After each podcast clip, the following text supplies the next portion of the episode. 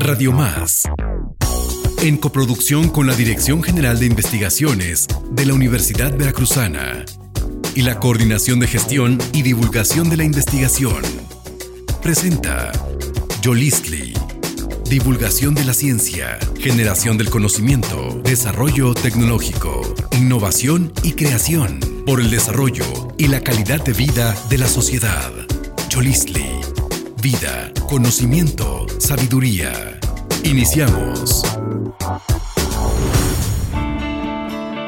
Hola, bienvenidos a Conversatoria, hablemos de inteligencia artificial. Este esfuerzo para divulgar a la ciencia se organiza por parte de la Dirección General de Investigaciones, de la Universidad Veracruzana y de Radio Más. Muchas gracias por este espacio.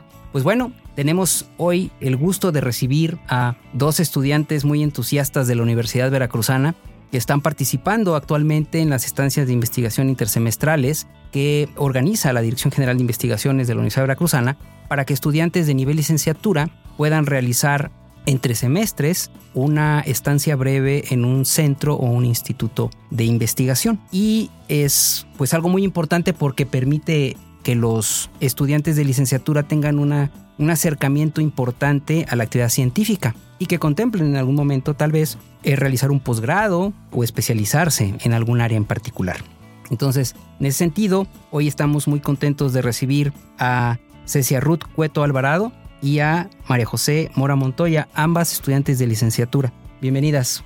Muchas gracias. Gracias. Pues quiero que primero platiquen un poquito por qué se interesaron en realizar una estancia de investigación en, esta, en este tiempo de libre, digámoslo así, entre semestres. ¿Por qué no dedicarlo a otra cosa? ¿Por qué dedicarlo a conocer un poquito más de ciencia? Cecia. Buenas a todos, mi nombre es Cecia, yo soy estudiante de medicina en Ciudad Mendoza, en la región Orizaba, Córdoba. Estoy actualmente en noveno semestre, por lo tanto ya estamos desarrollando nuestro proyecto de tesis. Entonces, nosotros estamos en colaboración junto con la Ingeniería en Software, también de la Universidad Veracruzana, haciendo una aplicación que sea de ayuda, de educación para el público en general que no conoce específicamente sobre el cáncer de mama. Esto es muy importante porque el cáncer de mama es el cáncer más diagnosticado a nivel mundial. Es un cáncer que también cobra muchas vidas de mujeres particularmente. Y generalmente no tenemos mucha información, no sabemos cómo hacer una autoexploración mamaria, no sabemos cómo o en qué tiempo, en qué tiempo en el periodo o en el ciclo menstrual de la mujer se debe realizar esta exploración. No conocemos los factores de riesgo, no sabemos en qué influye para bien o para mal la lactancia materna, el usar estrógenos o progesteronas u otro tipo de anticonceptivo. Entonces todo esto sí se enseña de una manera muy tradicional, pero nosotros queremos ir un paso más allá usando la tecnología, las aplicaciones y por eso es que quisimos hacer esta colaboración con nuestros compañeros de ingeniería en software. Obviamente nosotros en medicina pues no, hay muchas áreas que no dominamos, como es la programación, y precisamente eso a mí me interesó, me motivó mucho hacia esta estancia de investigación ya que es inteligencia artificial. Y como sabemos también actualmente pues hay un boom, ¿no? Con el chat GPT, la generación de imágenes y todo este tipo de herramientas que creo que son muy útiles, especialmente en medicina, para los estudiantes de medicina, para poder educar a gente que no sabe de medicina y pues ya ni se diga ya en la práctica propia de la medicina, ¿no? Para el diagnóstico y tratamiento. Entonces, eso es parte de mi interés y el por qué estoy aquí con ustedes. Perfecto, Cecia, muchas gracias. Y en tu caso, María José, ¿qué fue lo que te llamó la atención para poder realizar una estancia de investigación y en temas de inteligencia artificial? Hola, yo igualmente soy estudiante de medicina, pero apenas voy en tercer semestre, entonces todavía no hago mi tesis, todavía no llevo ningún programa, ningún proyecto de investigación formalmente, pero pues elegí esta estancia porque a mí en lo personal me gustaría derivarme a algún área de neurociencias, ya sea neurología, psiquiatría, eh, alguna maestría en neurotología, etc. Y pues para eso, para realizar las investigaciones en esas áreas, es muy útil la inteligencia artificial, entonces pues me gustaría conocer más de todo esto para realizar mis proyectos. Muy bien.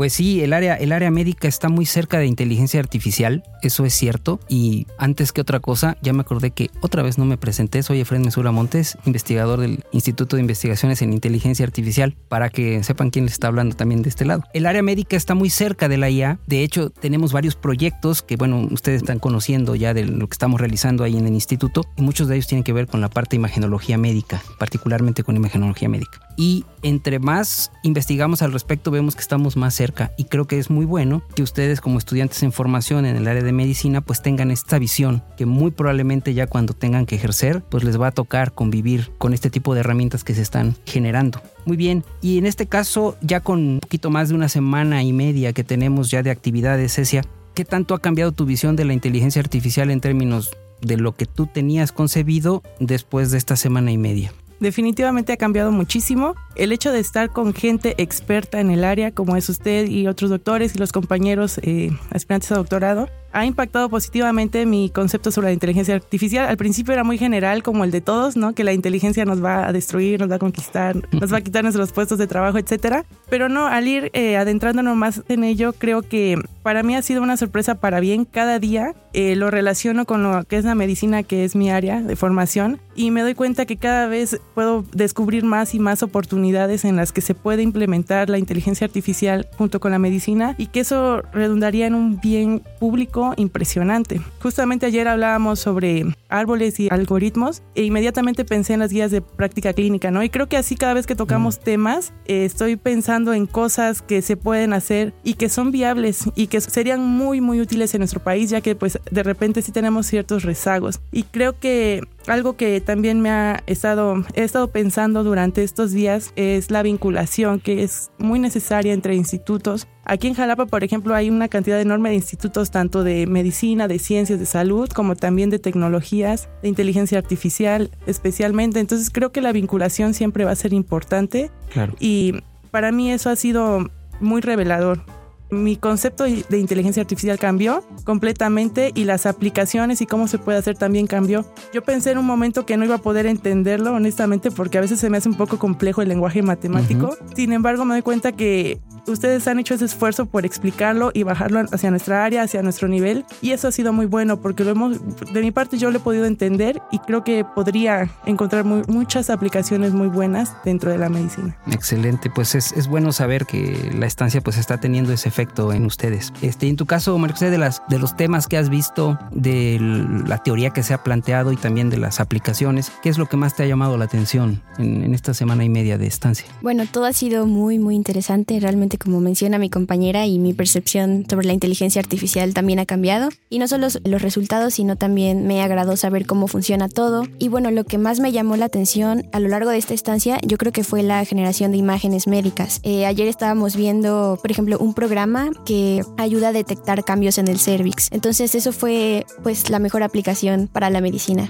y lo más relevante. Muy bien. Digamos, el objetivo de la estancia es que conozcan, digamos, primero tratar de establecer establecer qué es la inteligencia artificial porque a diferencia de otras áreas de la ciencia, aquí la definición no es tan clara. Entonces primero tenemos que ir entendiendo de qué se trata. Ya no lo que digan las películas, sino lo, lo que dice la ciencia. Y de ahí pues conocer, digamos, diferentes aplicaciones que hoy en día ya están pues a la mano y que podemos utilizar para potenciar nuestra actividad, ¿no? En, en general, ¿no? Y pues esa es la intención. Y bueno, en el área de, de la medicina, eh, los avances son cada vez más importantes y entonces yo creo que estas dos áreas tienen que estar muy cerca, ¿sí? entre otras, para que, como decía Cecia, esto pueda llegar pronto, digamos, a las clínicas, a los hospitales en nuestro país y que ayuden, ¿no? En una área muy sensible que es la atención médica. Entonces, pues bueno, esto es muy, muy interesante. Para finalizar y brevemente, en el caso de las dos, como qué ven en el futuro ustedes de inteligencia artificial en medicina? ¿Qué es lo que vislumbrarían muy brevemente de lo que están conociendo que puedan digamos, ustedes percibir que en unos años ya se pueda ocupar en una clínica o en un laboratorio, etcétera? María José, ¿quiere empezar María José? Adelante. Pues justamente eso sobre las imágenes y no solamente en la clínica, sino también para los estudiantes, para ayudarnos a practicar. Eh, eso sería lo mejor porque pues no solamente ayudaría también a reducir costos, entonces eso sería lo mejor. Muy bien, sí, en la parte educativa tienes toda la razón, eso también sería muy interesante. Muy bien, gracias María José. Sí, concuerdo con María José. Creo que antes de esta estancia, cuando me hacían esa pregunta, yo pensaba en cosas muy futuristas y un poco medio extravagantes, ¿no? Sin embargo, ahora al analizar lo que se hace, lo que la inteligencia artificial puede hacer y está haciendo actualmente, considero que las aplicaciones en primer lugar son hacia el área de formación, que es donde estamos nosotras, porque sí nos ayudaría a optimizar tiempos y aprender mejor y a ver en los simuladores las cosas de una manera casi real, ¿no? Que es algo muy bueno para no estar practicando ya con un paciente directamente. También creo que la parte educativa hacia el público en general que no es del área médica también es importante porque es la gente necesita conocer conocer, saber sobre las enfermedades y no hay medios avalados por expertos que puedan hacer eso. Y creo que la inteligencia artificial podría ayudar también en esa área. Por otro lado, en, en cuanto a diagnóstico y tratamiento, definitivamente la inteligencia artificial tiene muchísimo campo para abordar. Y como mencionaba, ¿no? Justo ayer como que me brilló esa idea de las guías de práctica clínica que ya están avaladas, que están respaldadas por organismos internacionales y guías internacionales. Y ya hay un algoritmo específico para la prevención y el tratamiento. Entonces eso se puede trasladar a algoritmos computacionales. Muy bien. Pues muchas gracias, Cecia, muchas gracias, Marijo, por atender a esta entrevista y mucha suerte en lo que resta de la estancia de investigación ahí en el Instituto de Investigaciones en Inteligencia Artificial. Muchas gracias. Muchas gracias. Gracias. Un gusto estar aquí con ustedes. Y muchas gracias a la audiencia y pues seguiremos pronto hablando más de inteligencia artificial. Estuvo con ustedes el doctor Efraín Mesura Montes del Instituto de Investigaciones en Inteligencia Artificial de la Universidad Veracruzana. Muchas gracias. Estás escuchando Yolistli, vida, conocimiento, sabiduría. Yolistli. Hola, ¿qué tal? Mi nombre es León Felipe Beltrán. Soy investigador de la Universidad Veracruzana, específicamente del Instituto de Investigaciones Psicológicas y hoy junto con mis colegas venimos a platicarles acerca de el fenómeno de la adicción al videojuego, que es un tema que está generando mucho interés y que probablemente pueda ayudar a las personas que todavía no nos hemos dado cuenta a ver qué es lo que está pasando. Antes que otra cosa suceda, queremos agradecer mucho, mucho a la producción de Radio Más, a Josué de la Fraga y por supuesto también a la Dirección General de Investigaciones de la, de la Universidad Veracruzana, doctora Gladys, muchas gracias. Y bueno, eh, antes de pasarle la voz a mis colegas, que en este caso está el doctor Enrique Romero y el doctor Jorge Luis Arellanes, yo quisiera empezar planteando un poquito lo que nosotros hacemos. En el Instituto de Investigaciones Psicológicas, una de las cosas que estudiamos está relacionada con el bienestar y con la salud, específicamente la salud mental de las personas.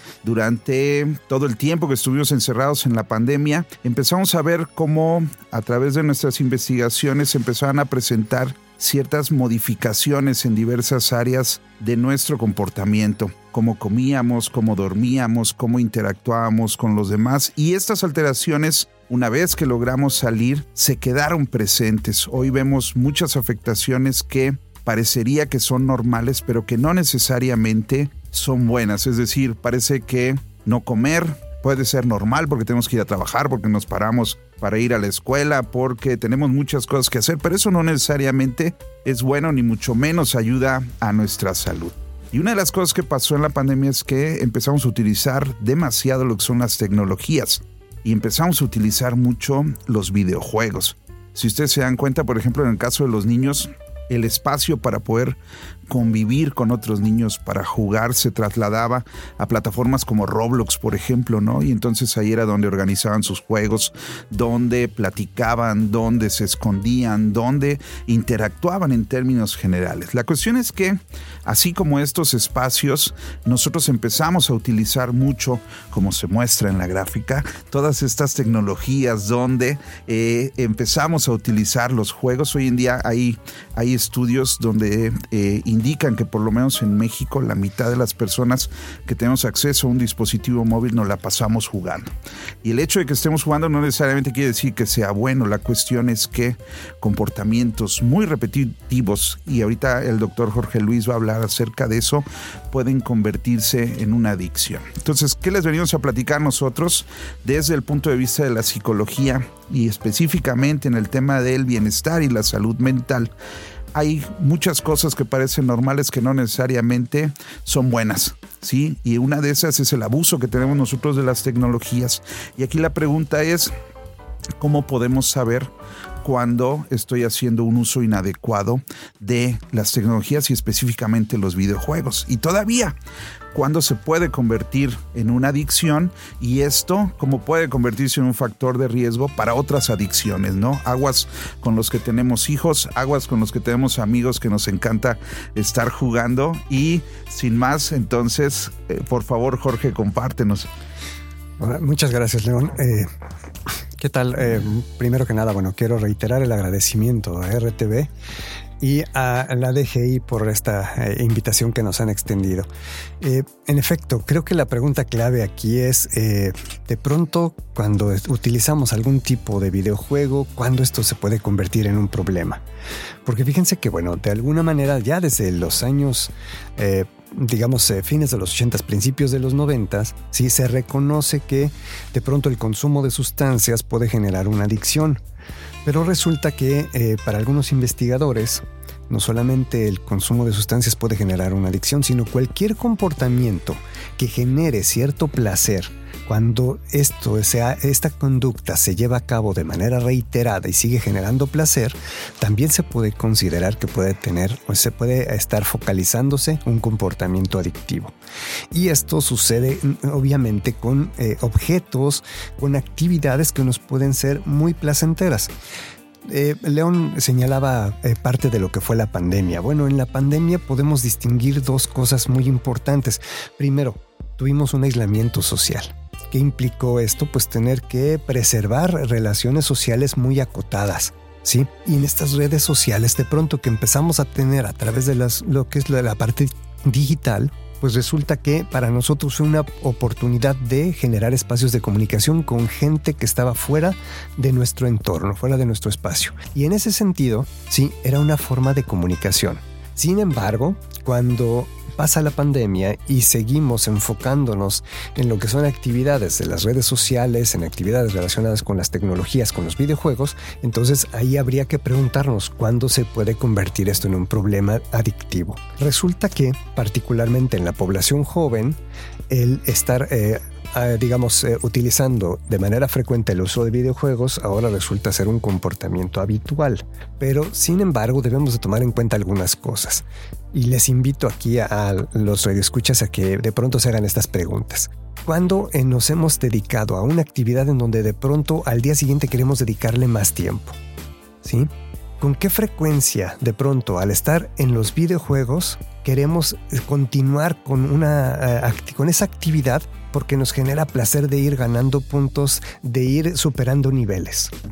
¿Y con qué frecuencia de pronto estamos inmersos en los videojuegos para evadirnos de lo que es nuestro entorno real? Y esto implica evadir problemas, aislarnos de las personas que nos rodean y meternos como en un mundo ensimismado. Es ahí donde podemos en determinado momento tener focos rojos. Un tip también, algunos expertos señalan que el estar utilizando videojuegos hasta 20 horas en una semana podría considerarse como una actividad lúdica, una actividad que puede considerarse pues como cualquier otro comportamiento. Pero cuando son más de 20 horas debemos de tener cuidado porque esto implica que estamos posiblemente desplazando otras responsabilidades, otras actividades hacia este tipo de prácticas. En uno de los estudios que hemos estado elaborando y que por ahí reportamos en, alguna revista, fíjense que identificamos que los más pequeñitos, los niños de primaria, ¿sí? de quinto y sexto grado, de pronto presentaban ciertas características de mayor adicción al videojuego que, por ejemplo, los eh, niños y niñas de secundaria, de bachillerato, incluso en los universitarios. Como que esto también va cambiando de manera gradual y parecería que esto tiene que ver también con el desarrollo social, pero también con las responsabilidades sociales que se van dando. Y ahí yo quisiera, eh, en este sentido también, eh, invitarle al doctor Enrique que nos comparta un poco eh, lo que desde el Instituto de Investigaciones Psicológicas de pronto ha estado haciendo, porque fíjense que me adelanto tantito, él ha venido desarrollando un videojuego con una característica que tiene que ver con lo saludable.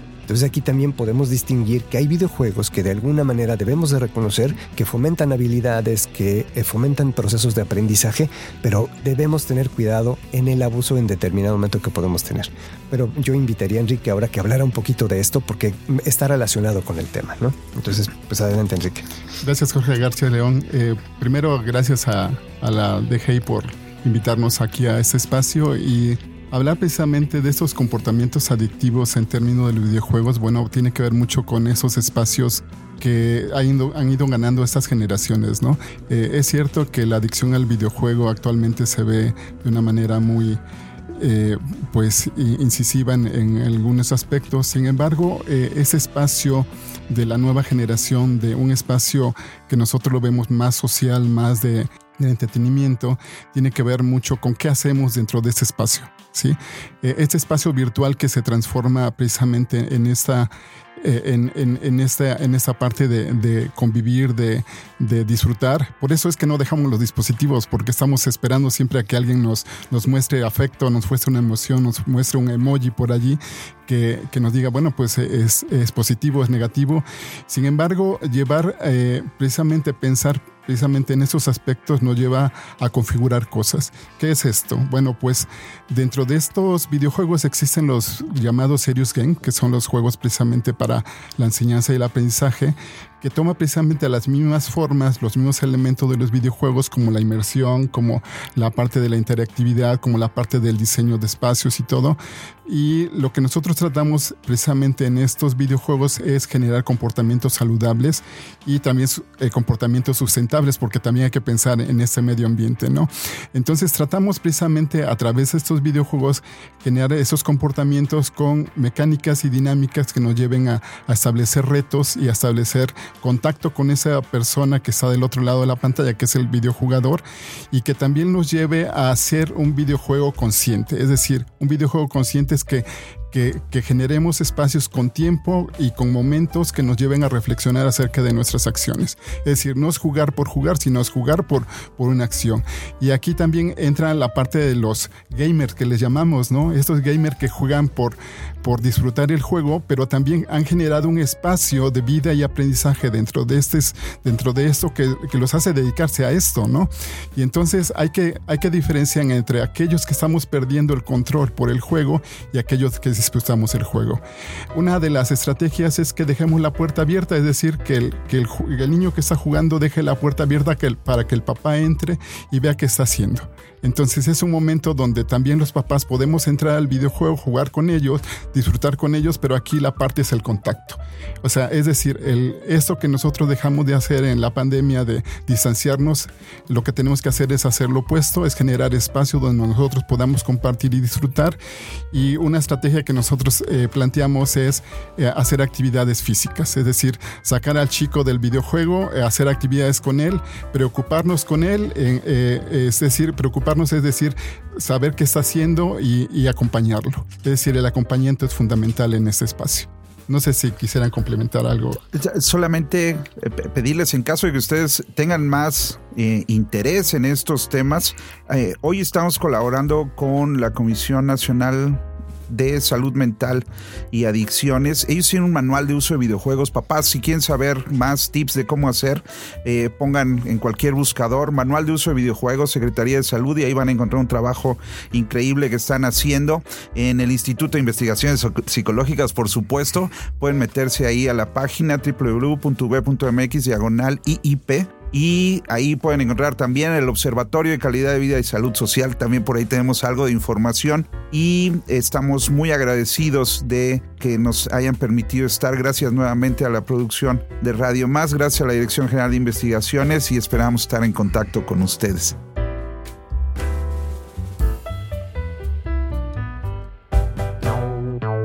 Radio Más en coproducción con la Dirección General de Investigaciones de la Universidad Veracruzana y la Coordinación de Gestión y Divulgación de la Investigación, presentó Yolistli.